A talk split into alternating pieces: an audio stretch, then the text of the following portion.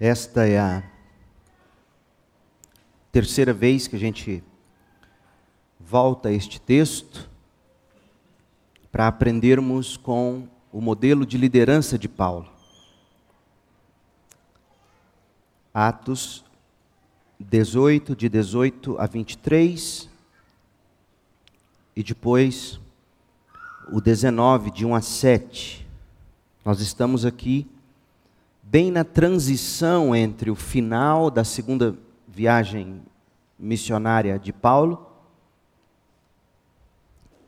e início início da terceira e última viagem missionária deste grande apóstolo. Podemos dizer que a segunda viagem missionária termina com o ministério dele em Corinto, na Acaia, transicionando para Éfeso, na Ásia. Então, Ásia Menor, ele, ele meio que termina o segundo, segundo momento do ministério dele, a segunda viagem missionária, na Grécia, onde ficava Corinto, região da Acaia. E começa terceira e última etapa noutro continente, por assim dizer, na Ásia Menor, tendo Éfeso como a grande embaixada do reino de Deus, a partir da, da qual todas as igrejas da Ásia Menor serão abençoadas. É tanto que a carta que Paulo escreve aos Efésios é tida como uma carta circular Dependendo do manuscrito grego antigo que você tiver na mão examinando, você não vai ver o endereço Éfeso, porque era uma carta circular, destinada primeiramente para Éfeso, mas também de Éfeso para as demais, demais cidades, provavelmente aquelas sete cidades, incluindo Éfeso das quais fala o Apocalipse, nos capítulos 2 e 3. Então, Paulo é bem estratégico aqui. Capítulo 18, verso 18. Paulo ainda permaneceu em Corinto por algum tempo. Então se despediu dos irmãos e foi para Sencreia, onde raspou a cabeça de acordo com o costume judaico para marcar o fim de um voto. Em seguida partiu de navio para a Síria levando consigo Priscila e Áquila. Chegaram ao porto de Éfeso, onde Paulo os deixou. Enquanto estava ali em Éfeso, foi à sinagoga para debater com os judeus. Eles pediram que Paulo ficasse mais tempo, mas Paulo recusou. Ao despedir-se deles, Paulo disse: Voltarei depois, se Deus quiser, se Deus permitir.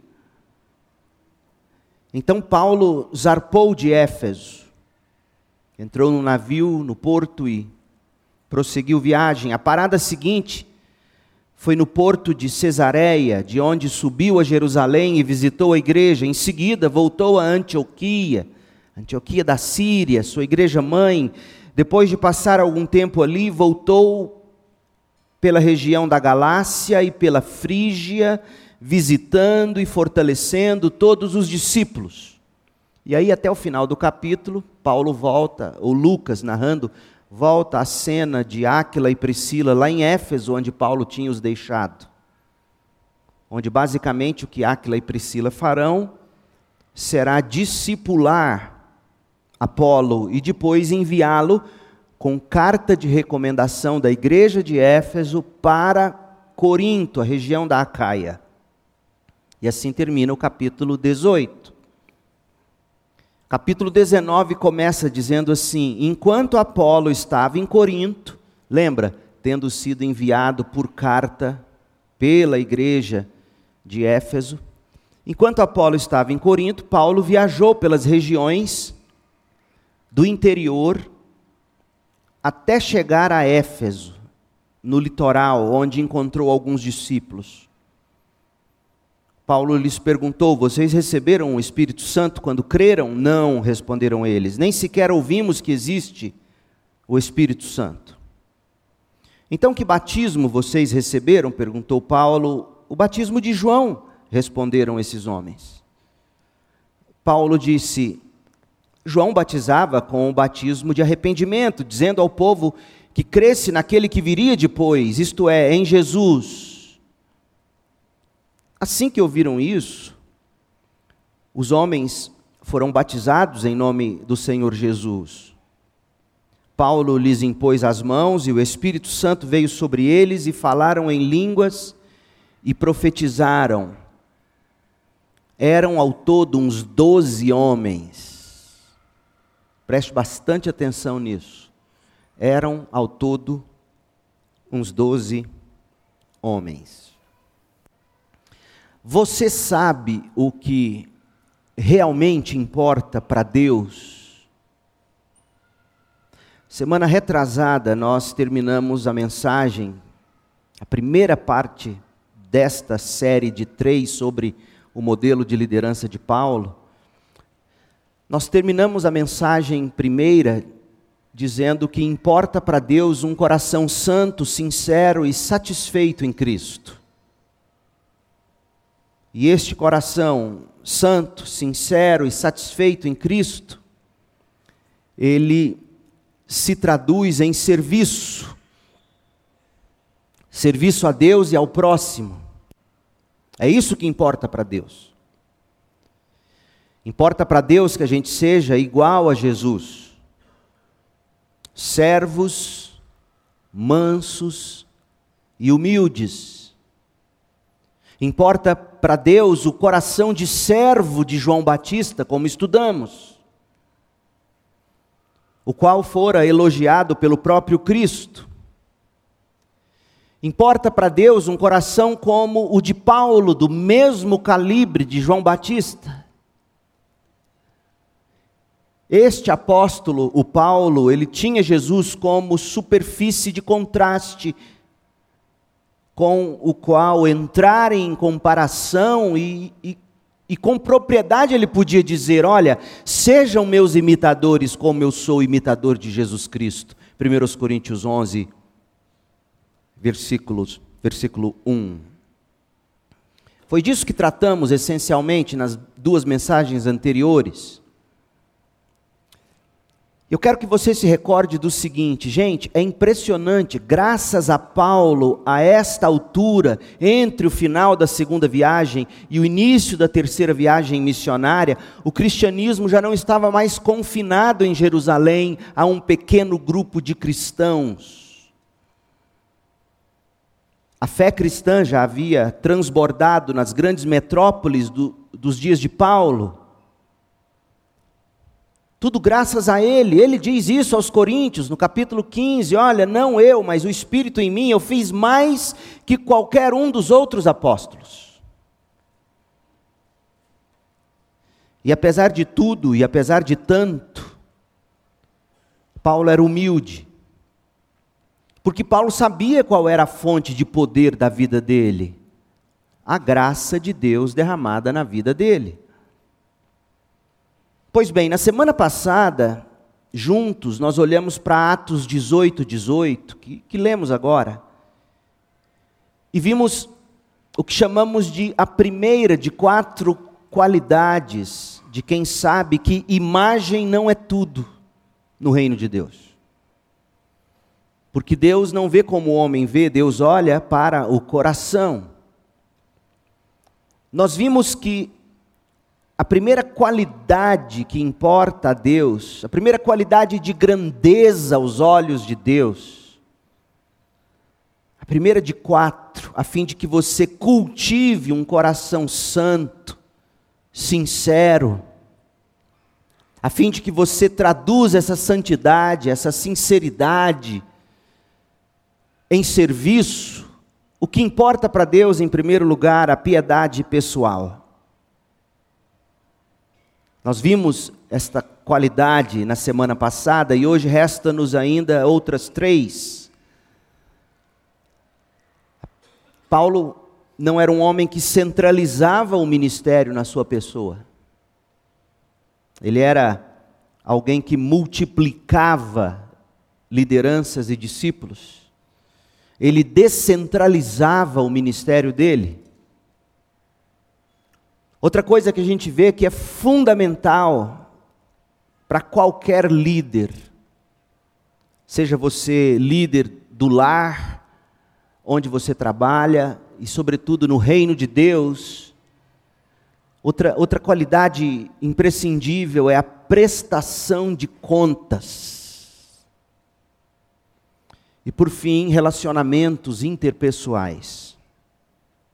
Sobre a piedade pessoal de Paulo, verso 18, Atos 18, 18, Paulo ainda permaneceu em Corinto por algum tempo, então se despediu dos irmãos, foi para Sencreia, onde raspou a cabeça de acordo com o costume judaico para marcar o final de um voto. Nós estudamos isso semana passada, portanto, eu não vou voltar a isso, mas importa recordar você do seguinte: este voto era um voto nazireu, um voto que comunicava pelo menos uma de duas coisas, ou as duas ao mesmo tempo, e parece-nos que no caso de Paulo, as duas. Você fazia um voto nazireu, como expressão de imensa e profunda gratidão a Deus, afinal, Paulo tinha sido libertado, literalmente, da pena de morte, lá em Corinto. E Paulo também faz esse voto na, na busca de orientação, discernimento para os seus próximos passos no ministério. E discutimos semana passada se é, seria válido ou não Paulo fazer esse tipo de voto, já que ele escreve Gálatas dizendo que a salvação não é pela, pelas obras da lei, etc. Então, se você não, não viu, se você não esteve conosco, ou não se recorda do que foi dito, volte na mensagem anterior, ela é, anterior, ela é muito importante. Mas o que eu quero destacar agora é que neste voto você e eu enxergamos a piedade pessoal de Paulo, um homem que prestava contas da sua vida a Deus e que buscava em Deus a graça de Deus para prosseguir e agradecia a Deus por tudo que conquistava e realizava. A gente aprende que a piedade pessoal era o motor do coração de Paulo, o grande servo. Porque aos olhos de todo mundo, Paulo era e ainda é visto como aquele homem forte, aquele homem durão, que em algum momento teve até um confronto muito, muito feio com Barnabé. Nós já estudamos sobre isso. Um homem forte, um homem durão, mas um homem que na sua essência era servo, era humilde, era amoroso, era respeitoso, era dedicado.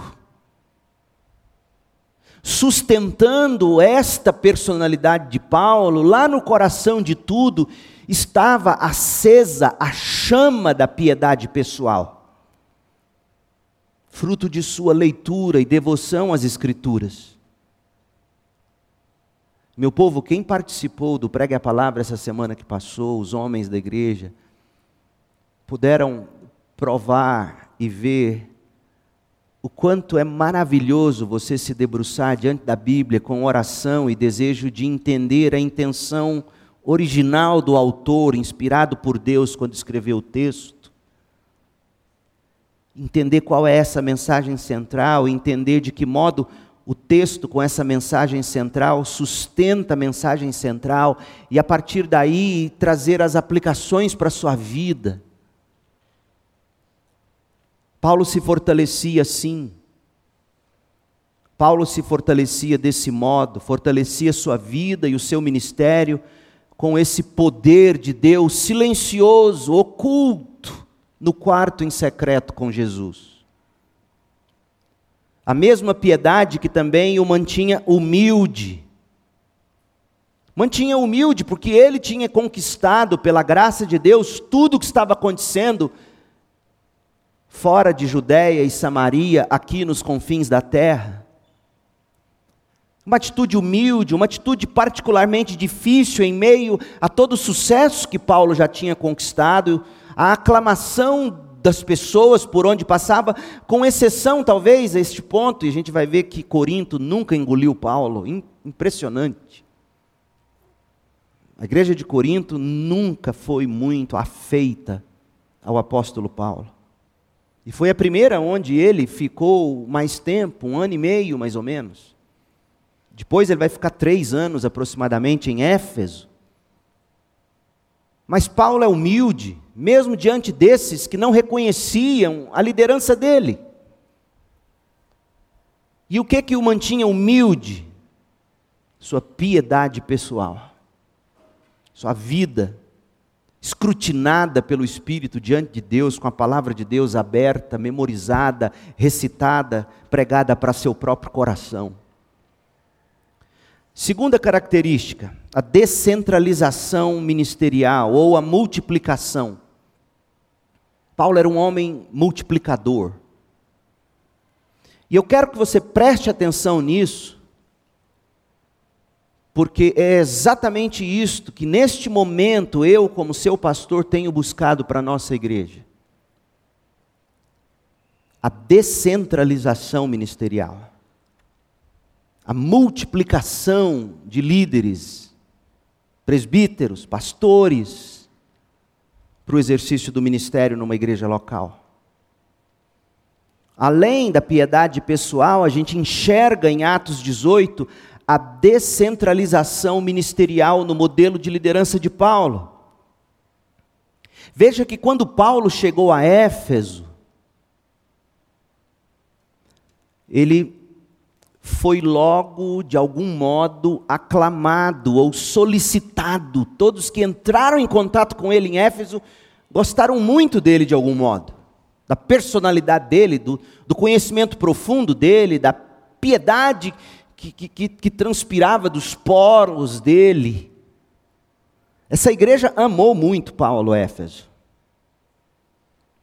Tanto amou que quando termina a narrativa, lá em Atos 20, você vai ler depois e a gente vai estudar, nós vamos chegar lá, se Deus permitir. Quando Paulo se despede da liderança de Éfeso, eles choram. E eles choram, diz Lucas, porque eles diziam: Nós nunca mais veremos o seu rosto. Que coisa linda. Paulo foi bem quisto. E levando em conta a experiência péssima que ele tinha, pela qual ele tinha passado em Atenas, a experiência dura, difícil que ele passou em Corinto, porque esses foram os dois últimos principais destinos de Paulo antes de chegar a Éfeso, levando em conta a, a experiência horrível em Atenas, ele não teve frutos, ele não deixou a igreja plantada, a experiência difícil, dura em Corinto, quase foi morto em Corinto. Quando ele chega a Éfeso, o povo quer ele. Imagina o coração de um pastor. Eu posso te dizer, eu, eu, eu, eu me solidarizo, eu, eu entendo o que está acontecendo.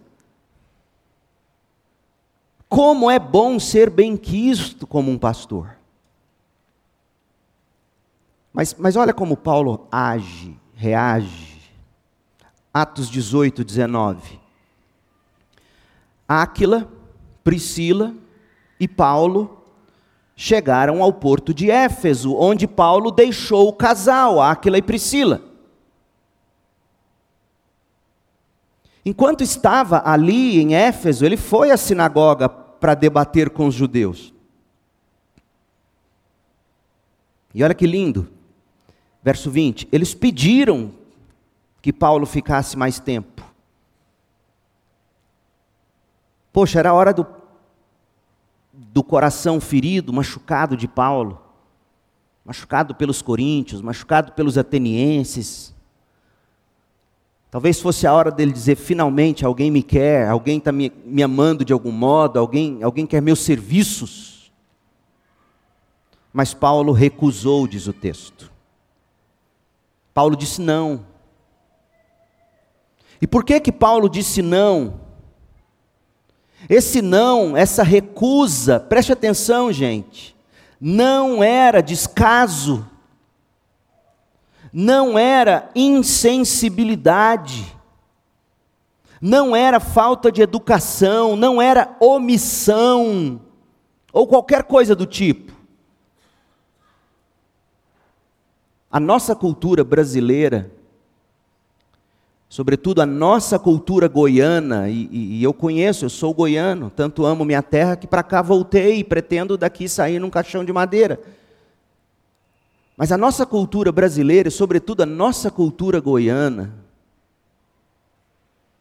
sempre que você diz um não, quem ouve o não toma como pessoal. E nem sempre um não é descaso, é desfeito, é omissão, é insensibilidade. Um não é estratégia, é planejamento. O que é um planejamento, em essência, é você saber dizer não para aquilo que não está contribuindo para a visão que você está construindo e para o projeto que você está executando. E, portanto, neste caso, o não é prova de amor. Esse não aos Efésios significava descentralização, multiplicação, na prática. Uma das características do ministério de Paulo. Por quê? Porque Paulo estava confiante. Poxa, ele viveu um ano e meio com Áquila e Priscila lá em Corinto, morou com eles, ensinou eles. Paulo estava confiante de que Áquila e Priscila desempenhariam o papel tanto quanto, ou melhor até do que Paulo.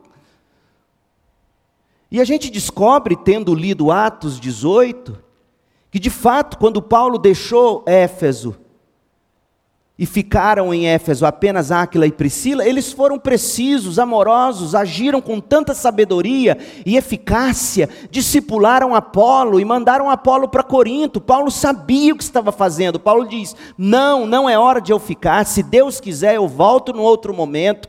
Agora vocês terão como pastor e líderes de vocês Áquila e sua esposa Priscila. Paulo queria sair do caminho e deixar que os esforços do casal florescessem em Éfeso. Éfeso, que certamente no coração de Paulo já era tida como a base ou a embaixada do reino que estava sendo estabelecida naquela região conhecida como Ásia Menor. E enquanto Áquila e Priscila, que haviam sido treinados por Paulo, já vimos isso, ficavam em Éfeso, treinaram Apolo, enquanto isso, os esforços de Paulo naquele momento dariam frutos noutro lugar. Portanto, o não de Paulo aos Efésios neste momento era, acima de tudo, amor. Estratégia, sabedoria, Bons líderes, gente, bons pastores, contrário do que parece, eles não vivem do personalismo. Bons líderes, bons pastores, não são aqueles que fazem de si mesmos o ponto de referência de tudo que está acontecendo na igreja ou ao redor dele. Bons pastores não fazem do personalismo a âncora do ministério. Não são os que fazem ou se fazem parecer insubstituíveis. Paulo não se sentia insubstituível, ele disse: Vocês não precisam de mim agora, se Deus quiser eu volto. Por hora vocês terão um casal que eu amo com quem eu morei, eu conheço, conheço esse casal, eles vão cuidar de vocês. Esse é o bom líder, esse é o bom pastor. Além de, de cultivarem a, a piedade pessoal, o bom pastor, os bons líderes, os bons presbíteros, os bons diáconos, eles se multiplicam através de outros. E é exatamente isto que eu estou tentando construir na CIB. Depois de sete anos como seu pastor já. Pastores qualificados ao meu lado, que poderão multiplicar o ministério do bom pastor, porque de fato, quem é o pastor titular dessa igreja não sou eu, é Jesus Cristo. Eu sou copastor do bom pastor. E ao meu lado, homens piedosos, a vinda do pastor Jailton para a nossa igreja, como isso tem abençoado vocês.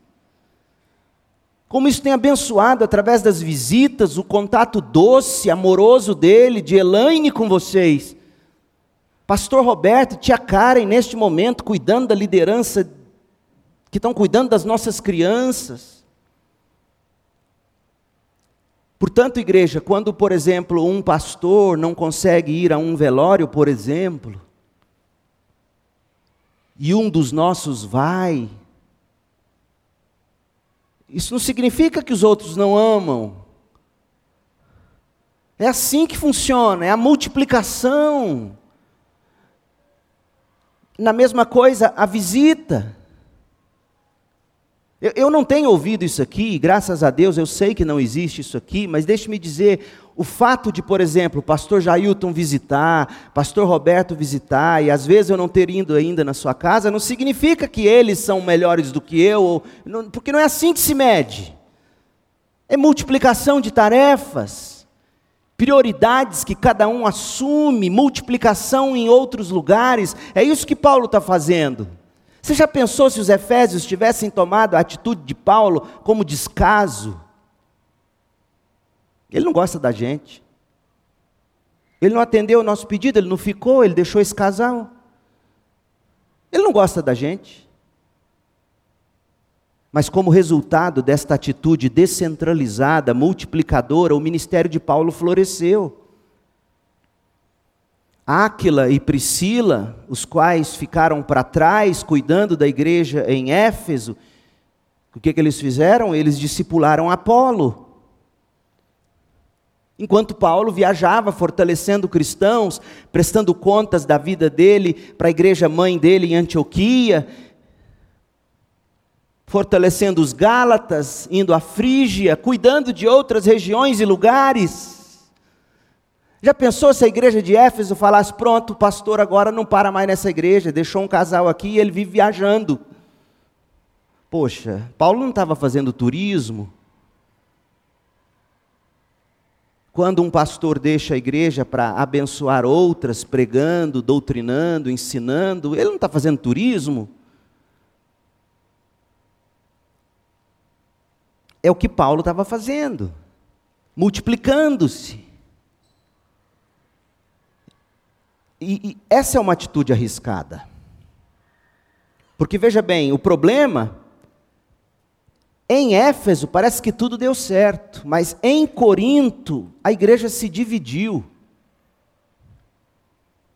A igreja se dividiu em Corinto por não saber lidar, ou não querer superar, ou mesmo por ter criado o problema do líder personalista. Porque olha o que aconteceu. Abre em 1 Coríntios 1. Paulo treinou Áquila e Priscila, lá em Corinto. Paulo deixou Áquila e Priscila em Éfeso e foi fazer viagens, multiplicando o ministério dele em Éfeso e noutras regiões. Enquanto Áquila e Priscila estavam em Éfeso sem Paulo, o que, que eles fizeram? Treinaram Apolo Apolo então é enviado de Éfeso para Corinto, ou seja, Apolo, por assim dizer, é neto de Paulo, neto na fé.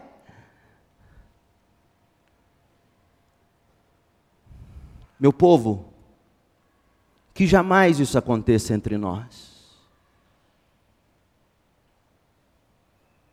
Você até pode me considerar muito bom em pregação, e eu estou dizendo isso aqui com toda humildade mas eu não sou bom em tudo. E porque eu não sou bom em tudo, vocês precisam de outros líderes que são bons naquilo que eu não sou, e vice-versa. Mas olha o que Corinto fez do que poderia ter sido uma bênção. A multiplicação de lideranças para o avanço do reino, a, a descentralização. 1 Coríntios 1, 10. Paulo tem, tem que escrever essa carta para Corinto. Olha quanta energia foi drenada de Paulo para ter que lidar com esse problema que jamais deveria ter existido. 1 Coríntios 1,10: Irmãos, suplico-lhes, imploro-lhes. Paulo tem que implorar, Paulo tem que suplicar, em nome de nosso Senhor Jesus Cristo. Eu imploro a vocês, eu suplico a vocês, em nome do nosso Salvador, que vocês vivam em harmonia uns com os outros e ponham fim às divisões entre vocês na igreja. Gente, era uma igreja jovem, não tinha cinco anos de organizada essa igreja. Que tipo de divisão estava havendo? Continue lendo. Antes, tenham o mesmo parecer, unidos em pensamento e propósito, pois alguns membros da casa da família de Clói, um membro da igreja, Clói, provavelmente já um dos presbíteros daquela igreja em Corinto, membros da família de Clói me informaram dos desentendimentos entre vocês, meus irmãos. Isso não pode acontecer. Refiro-me ao fato de que alguns dizem: Eu sigo o pastor Leandro. Enquanto outros dizem: Não, eu sigo pastor Jailton. E outros dizem: não, não, eu prefiro o pastor Roberto. E os mais espirituais dizem: não, eu não sigo nenhum homem, eu sigo Jesus Cristo. Não tem isso na nossa igreja. Portanto, não é carapuça. Eu estou pregando e, e enfatizando isso para que a gente nunca chegue a este ponto. Olha o que eles diziam: eu sigo Paulo, enquanto outros afirmam eu sigo Apolo, ou eu sigo Pedro, ou ainda eu sigo Cristo. E aí Paulo indaga com seriedade: acaso Cristo foi dividido? Porque a divisão no corpo de Cristo é a divisão de Cristo.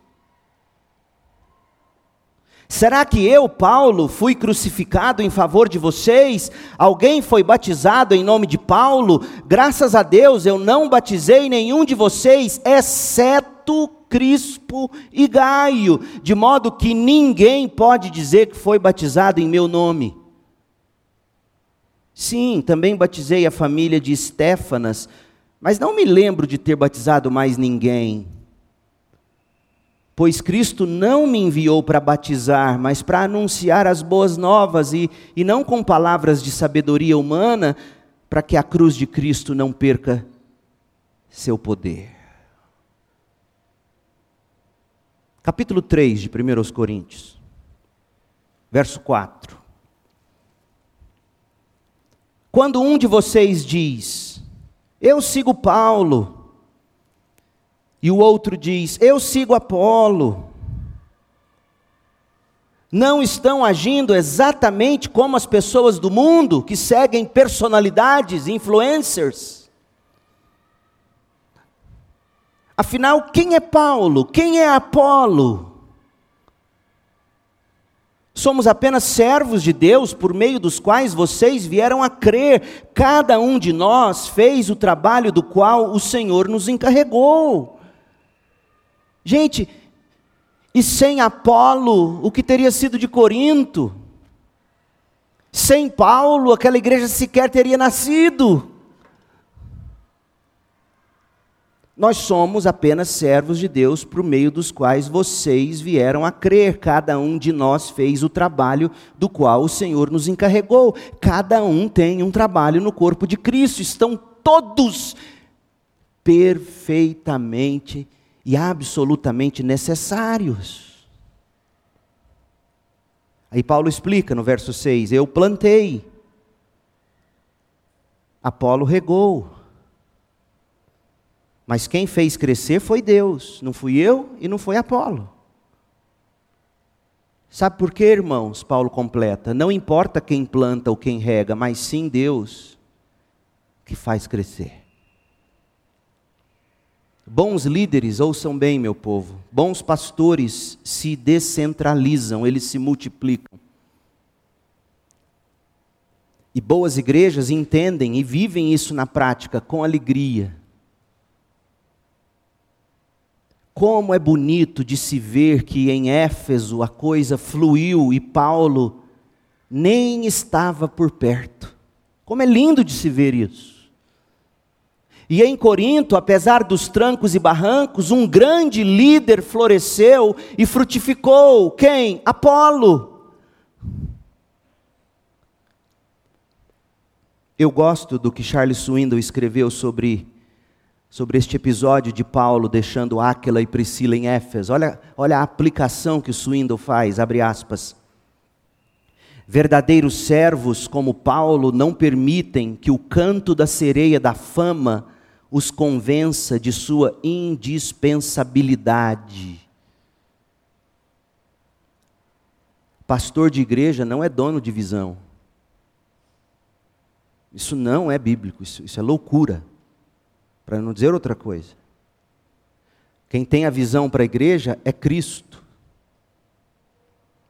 Cabe aos pastores, aos presbíteros, aos líderes da igreja discernir a visão de Cristo estampada na Bíblia e aplicá-la em seu próprio contexto.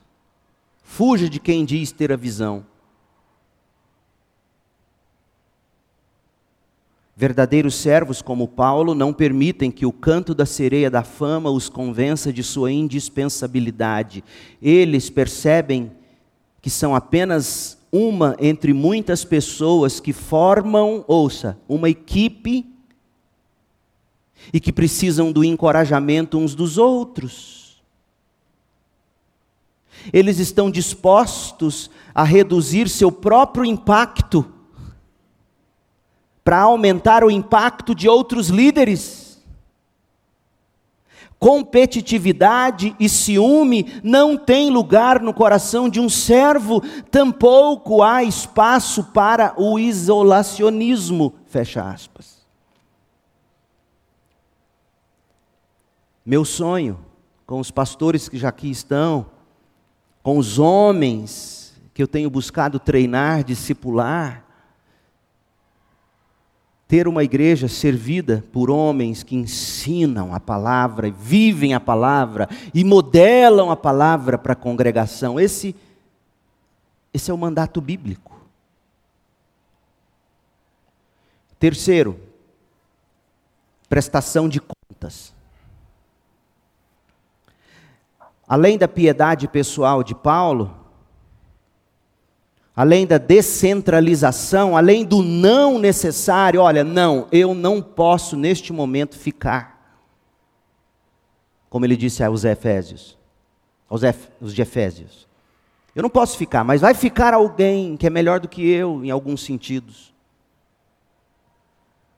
Aliás, pensa, quem cuidaria das mulheres de Éfeso se fosse só Paulo, o solteirão?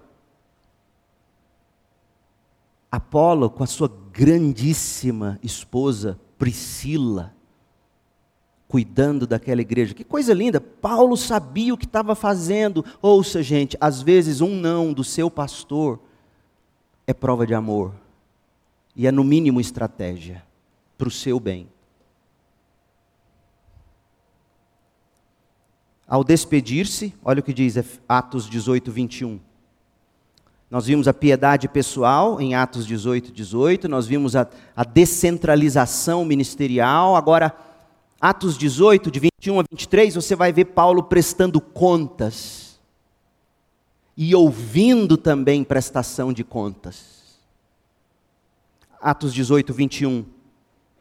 Ao, ao despedir-se da igreja de Éfeso, ou daqueles primeiros discípulos, de Áquila e Priscila, Paulo disse: Eu voltarei depois, se Deus quiser. Então zarpou de Éfeso, A parada seguinte foi no porto de Cesareia, onde, de onde subiu a Jerusalém e visitou a igreja. Interessante isso aqui. O que foi fazer em Jerusalém? Precisava Paulo ir para Jerusalém? Já que nós não acreditamos em, em sucessão apostólica, nós não temos papas. Mas Paulo foi, de algum modo, sim, prestar contas aos pilares da igreja, aqueles apóstolos que andaram com Jesus, que lá ainda viviam. Foi alinhar com eles, a igreja não podia se dividir. Ele sobe a Jerusalém, ele visita aquela igreja, ele presta relatórios, ele ouve conselhos, ele, ele emite sua opinião, prestação de contas. O bom líder, o bom pastor não é uma estrela errante, fuja das estrelas errantes, das que brilham sozinhas no céu e vivem como estrelas cadentes, porque ela cai na mesma velocidade. Quem se acha acima da igreja é questão de tempo até o tombo. Questão de tempo. Paulo vai lá, ele presta relatório, ele ouve, ele aprende, ele deve ter ouvido desaforo, porque lá eles viviam desaforando aqueles que pregavam o evangelho para gentios, como Paulo estava fazendo. Mas lembra que Paulo raspou a cabeça? E nós falamos dessa estratégia de Paulo na mensagem passada. Paulo está lá se submetendo em amor, querendo ganhar a muitos. Paulo é amoroso. E aqui fica uma mensagem tremenda para aqueles que querem aparecer. Eu vou me vestir assim, eu sou assim. E choca, escandaliza os demais. Paulo poderia chegar lá cabeludão, já que estava vivendo com gentil cabeludão, com a costela de porco na mão, comendo costela de porco. O que, que, é isso, Paulo? Não, eu estou ganhando os gentios, vocês são legalistas. Isso é desamor, gente. Há de se ter respeito pelas pessoas, é o que Paulo demonstra, postura apostólica, é o que eu sempre gosto de dizer. Ele vai a Jerusalém, ele se submete, ele visita, ele fala, ele ouve, dá relatórios, ouve instruções. Em seguida, ele volta para Antioquia, a igreja mãe dele. Meu povo, eu devo prestar contas da minha vida a vocês e aos líderes que vocês colocam sobre vocês. Eu devo prestar contas. E vocês também devem prestar contas aos seus líderes e uns aos outros. Fuja de quem se vê acima de prestação de contas. Nem Paulo foi assim. O que, ele foi fazer em Antioquia? Igreja sólida, cheia de bons presbíteros, como já estudamos em Atos 13, a igreja que enviou ele. O que ele vai fazer lá? Prestar relatório, dizer o quanto Deus estava fazendo através dele, pedir que orassem por ele, falar das dificuldades dele, entregar ao povo os motivos de oração dele, receber encorajamento daquela igreja, prestação de contas.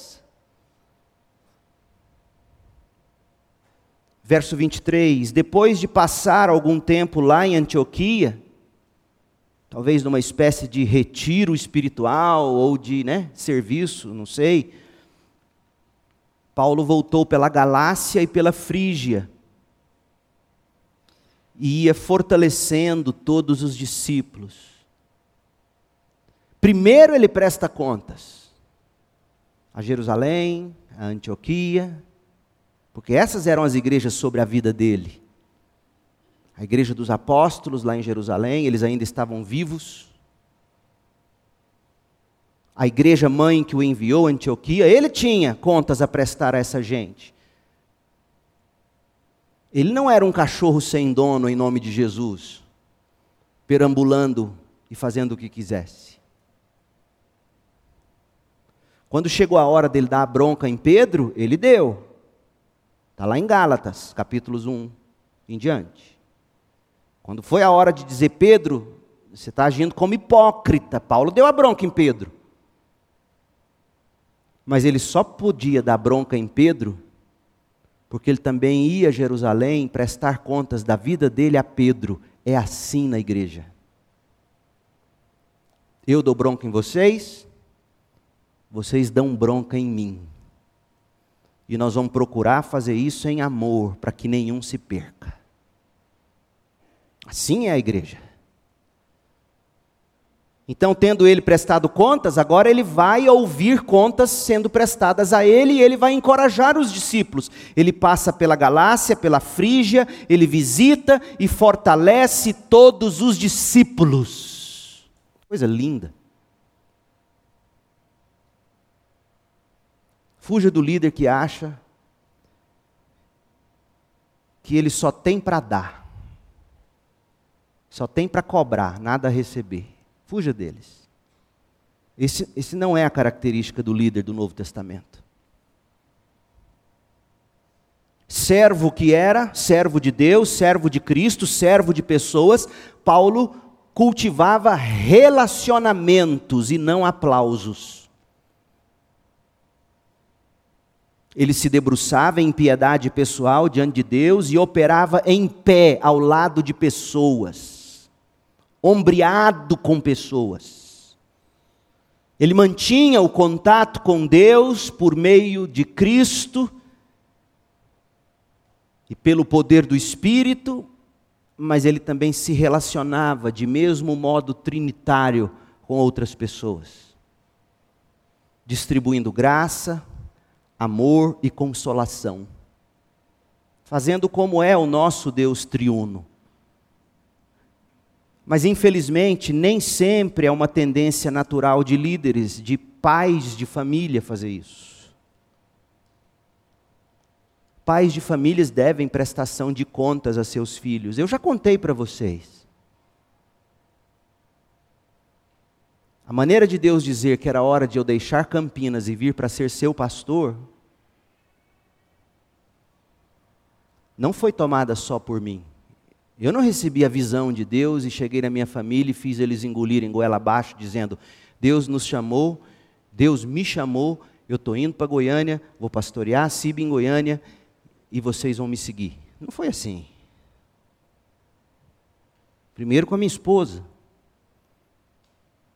Primeiro ouvi. E ela me disse: Já há um ano, Leandro, eu vinha entendendo talvez fosse a hora de Deus nos levar para outro lugar. Aí chega a vez de falar com os filhos. Pego eles na escola, coloco os dois no carro atrás, Samuel com 11, 12, Isabela com 9, 10. Meninos, parece que Deus está chamando o papai para ser pastor lá em Goiânia. O que vocês acham? Samuel Coisa mais linda, nunca vou esquecer. Uai, pai, se Deus está chamando, nós vamos. Pastor, e se eles tivessem batido o pé e não quisessem ir? Posso ser sincero? É bem provável que eu não teria vindo.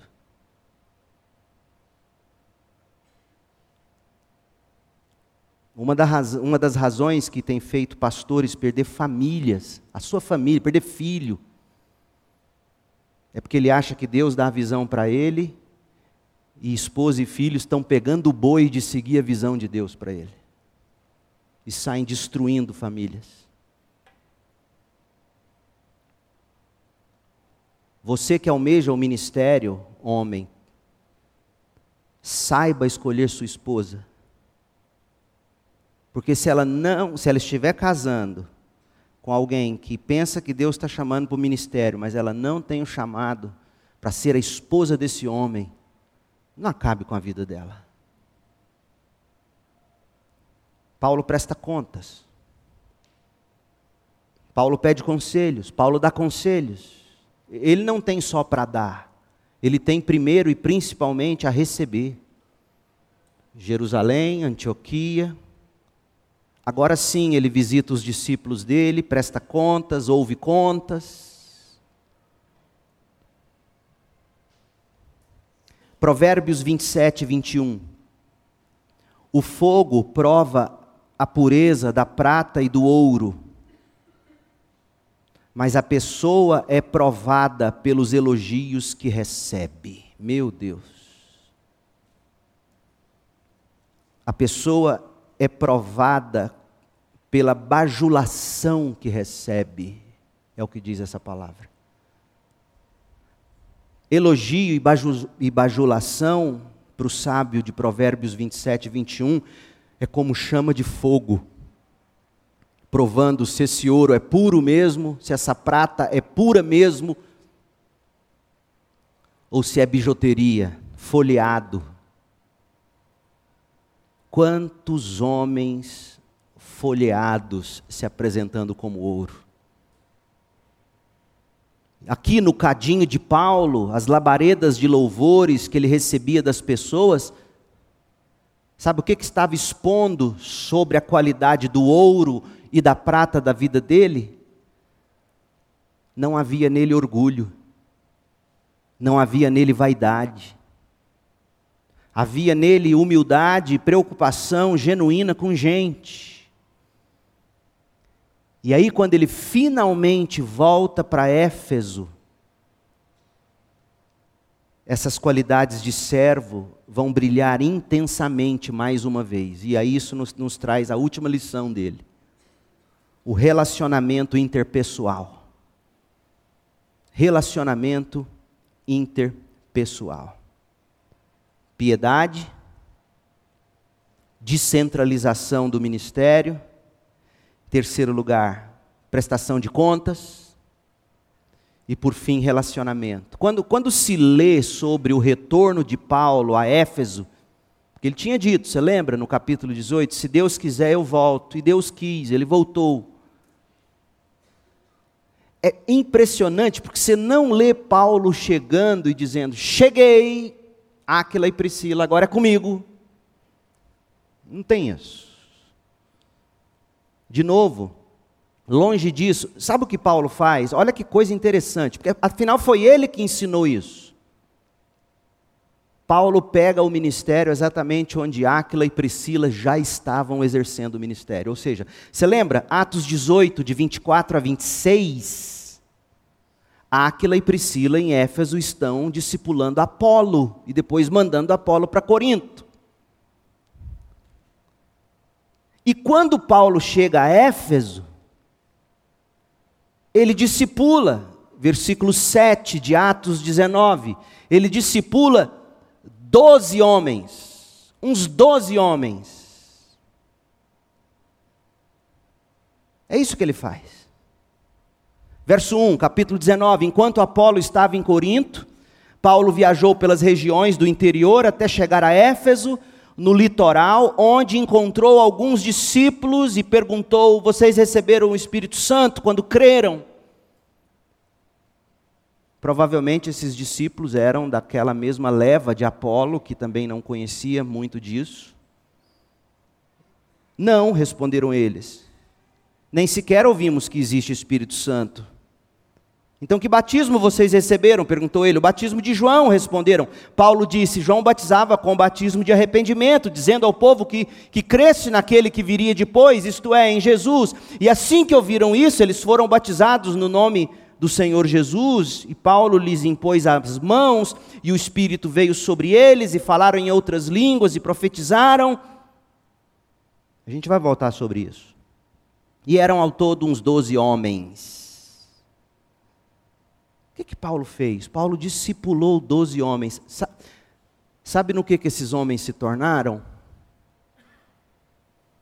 Nos presbíteros da igreja de Éfeso.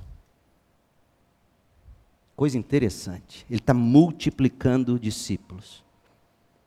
E aqui está a prova, uma das, né, de tantas outras, mais contundentes de que a igreja do Novo Testamento era governada pela congregação mas liderada por presbíteros. De onde o senhor está tirando isso, pastor? De onde o senhor está tirando que esses doze aqui podem ter sido os presbíteros de Éfeso? De onde eu estou tirando? Atos 20, verso 16. Lá adiante, a gente vai chegar aqui ainda. Paulo havia decidido não aportar em Éfeso. A essa altura ele já tinha deixado Éfeso, já estava seguindo na terceira viagem missionária em outros lugares pois não queria passar mais tempo na província da Ásia.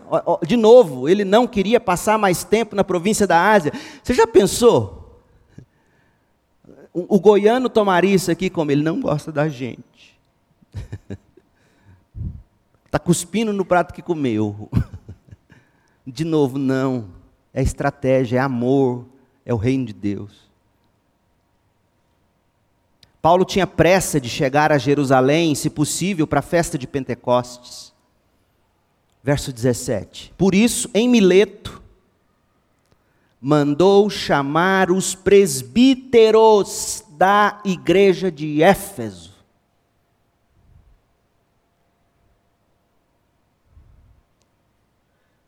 Quem eram esses homens?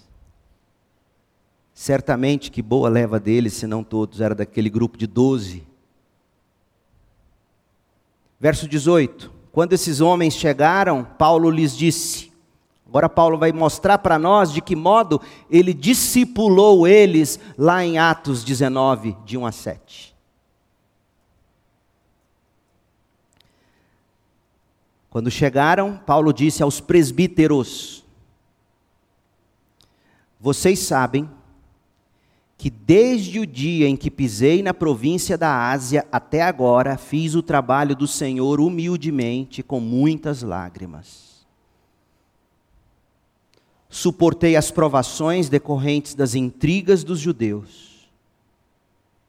E jamais deixei de dizer a vocês o que precisavam ouvir. Esse é o bom pastor. Não é o que diz o que você quer ouvir é o que você precisa ouvir. Jamais deixei de anunciar a vocês todo o conselho de Deus, que é o que vocês precisam ouvir.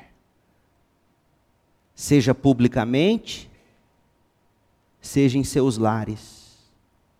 Anunciei uma mensagem única, tanto para judeus como para gregos, qual seja, é necessário que se arrependam, se voltem para Deus e tenham fé em nosso Senhor Jesus Cristo. É impressionante, gente, o relacionamento interpessoal de Paulo. Investiu nesses homens, investiu naqueles mais ou menos doze homens, e desses nasceram os presbíteros da igreja de Éfeso. E de novo eu repito com muito carinho, porque eu sei que não é costume usar esse nome presbítero em igreja batista, não é costume de poucos anos para cá. Porque lá nas origens, lá na Inglaterra, uma igreja batista sempre foi governada pela congregação e liderada por um conselho, como é hoje. Só que o conselho que sempre liderou uma igreja batista, desde as raízes, foi o conselho de homens da palavra, que amam a palavra, que aconselham a palavra, que pregam a palavra, que ensinam a palavra, que tratam da disciplina da igreja. Então, Paulo foi esse homem, um homem de piedade pessoal, um homem que não centralizava nele um homem que descentralizava, que multiplicava, um homem que prestava contas e que cobrava contas dos outros. Um homem de relacionamento interpessoal, intencional para formar lideranças.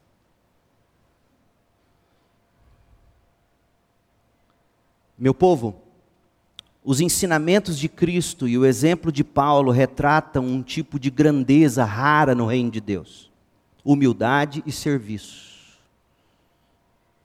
E a Bíblia vai dizer em Efésios 2,15, Paulo vai dizer aos Efésios, esses Efésios, dos quais ele treinou seus presbíteros, colocou Áquila e Priscila no começo, depois Timóteo foi ser pastor de Éfeso. Paulo escreve no capítulo 2, versículo 15, que nós, a igreja, somos a nova humanidade, nós somos o novo homem que reflete para o mundo a imagem do que é a nova criatura em Cristo, vivendo pessoalmente, individualmente, mas também corporativamente, como corpo. E nossos líderes precisam ser do calibre de Paulo. Agora, eu sei que isso não é fácil. Mas você precisa, em primeiro lugar, resistir à tentação de adotar a visão de grandeza do mundo. A igreja não é uma corporação com um CEO na cabeça, o cabeça é Cristo.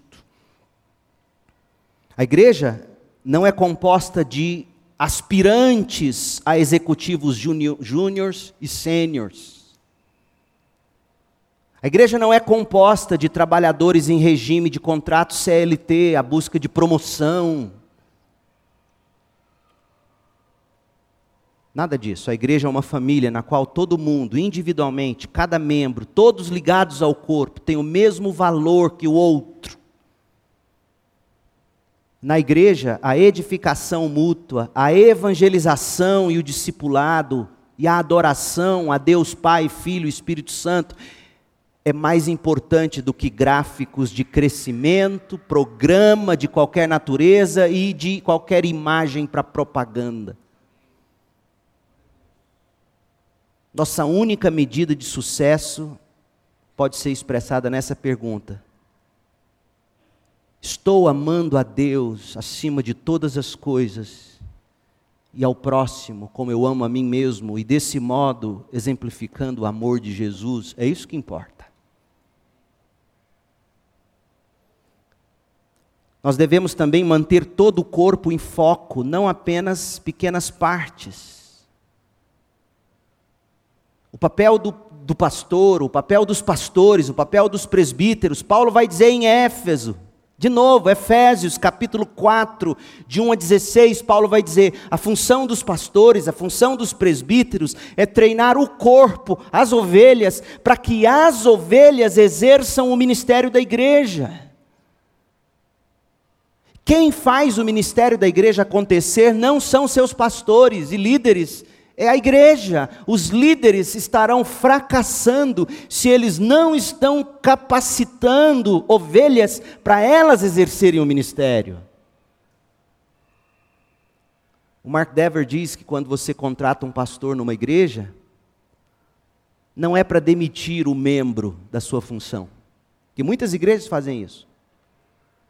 Contrata um pastor de jovem e diz: agora você vai cuidar dos nossos jovens. E todo mundo cruza os braços. Contrata um pastor para crianças, você vai cuidar das crianças e todo mundo cuida dos braços. Tem um livro que Jonathan Lima escreveu, que o título é assim: Não demita o membro da igreja.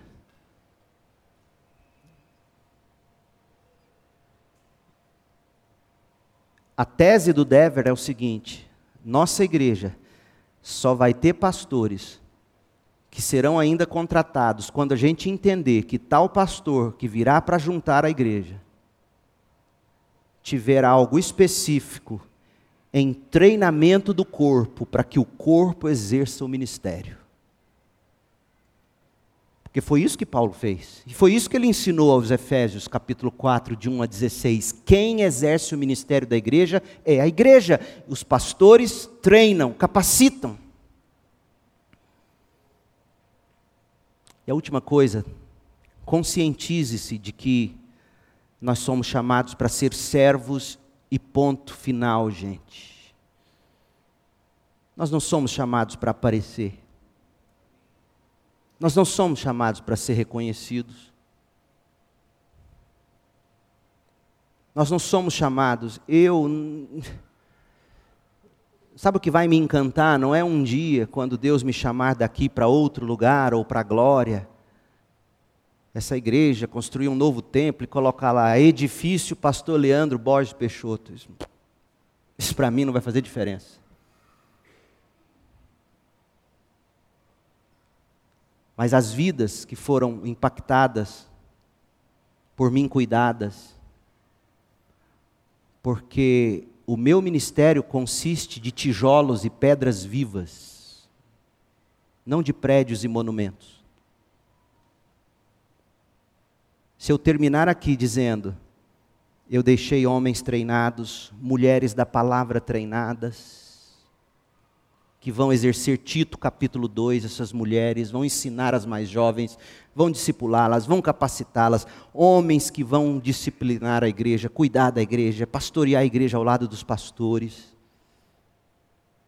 Se eu conseguir ver isso acontecendo, meus filhos já tiverem criados e não dependendo mais de mim, eu não estou mentindo, não. Sabe o que eu vou dizer para Jesus?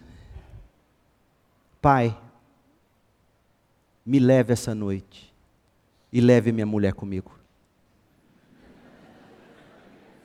Sinceramente, para que mais eu quero viver? Ah, você não quer ver seus netos? Quero, mas vou ver no céu.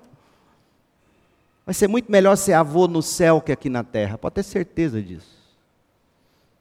Não é hipocrisia o que eu estou dizendo, não. Eu acredito no que eu estou falando. Meu desejo é ver uma igreja cheia de homens e mulheres treinados para a obra do ministério.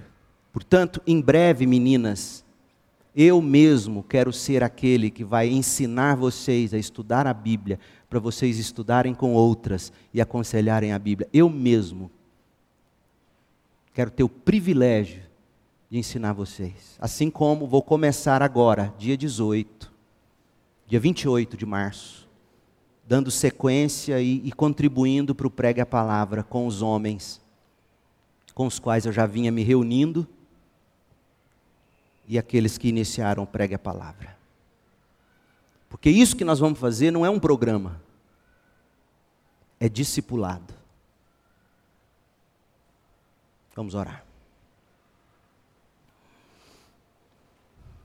Deus querido, nós precisamos da tua graça para viver isso, para ver isso acontecer entre nós. Dá-nos, Pai, o coração de Cristo, o coração de João Batista, o coração de Paulo. Faça de nós homens e mulheres de piedade pessoal Faça de nós homens e mulheres que se multiplicam, que não fazem de si mesmos, de si mesmas, o centro das atenções e dos acontecimentos. Dá-nos a consciência de que devemos sim contas uns aos outros como igreja Dá-nos a consciência de que é fundamental os nossos relacionamentos discipuladores, interpessoais. Nós precisamos da tua graça. Ó Deus, que somado a tudo isso, todo o empenho que o pastor Jailton tem feito ensinando a classe sobre o Evangelho de Cristo, que a gente possa colher dezenas de almas este ano, através da evangelização pessoal dos crentes desta igreja. Dá-nos uma grande colheita este ano, Pai. Dá-nos tuas ovelhas. Traga-nos os teus eleitos. Queremos ver arrependimento e fé e conversão e batismos acontecendo aqui, através do ministério de cada ovelha. Ó oh Deus, abençoa-nos com graça. Aqueles que nos visitam, que têm nos acompanhado, se há desejo da parte deles de se juntar a nós como igreja, que eles, que eles sejam encorajados nesta manhã mesmo, a iniciar o processo, o curso de membresia, e juntar-se a, a essa embaixada do reino, que é a segunda igreja batista em Goiânia. Nós oramos, pedindo que a graça de Jesus, o amor de Deus Pai, a consolação, a comunhão do Espírito, sejam derramados sobre nós, sobre o teu povo, aqui espalhados pela terra, até que Jesus venha para estabelecer seu reino eterno. No nome doce de Jesus nós oramos. Amém.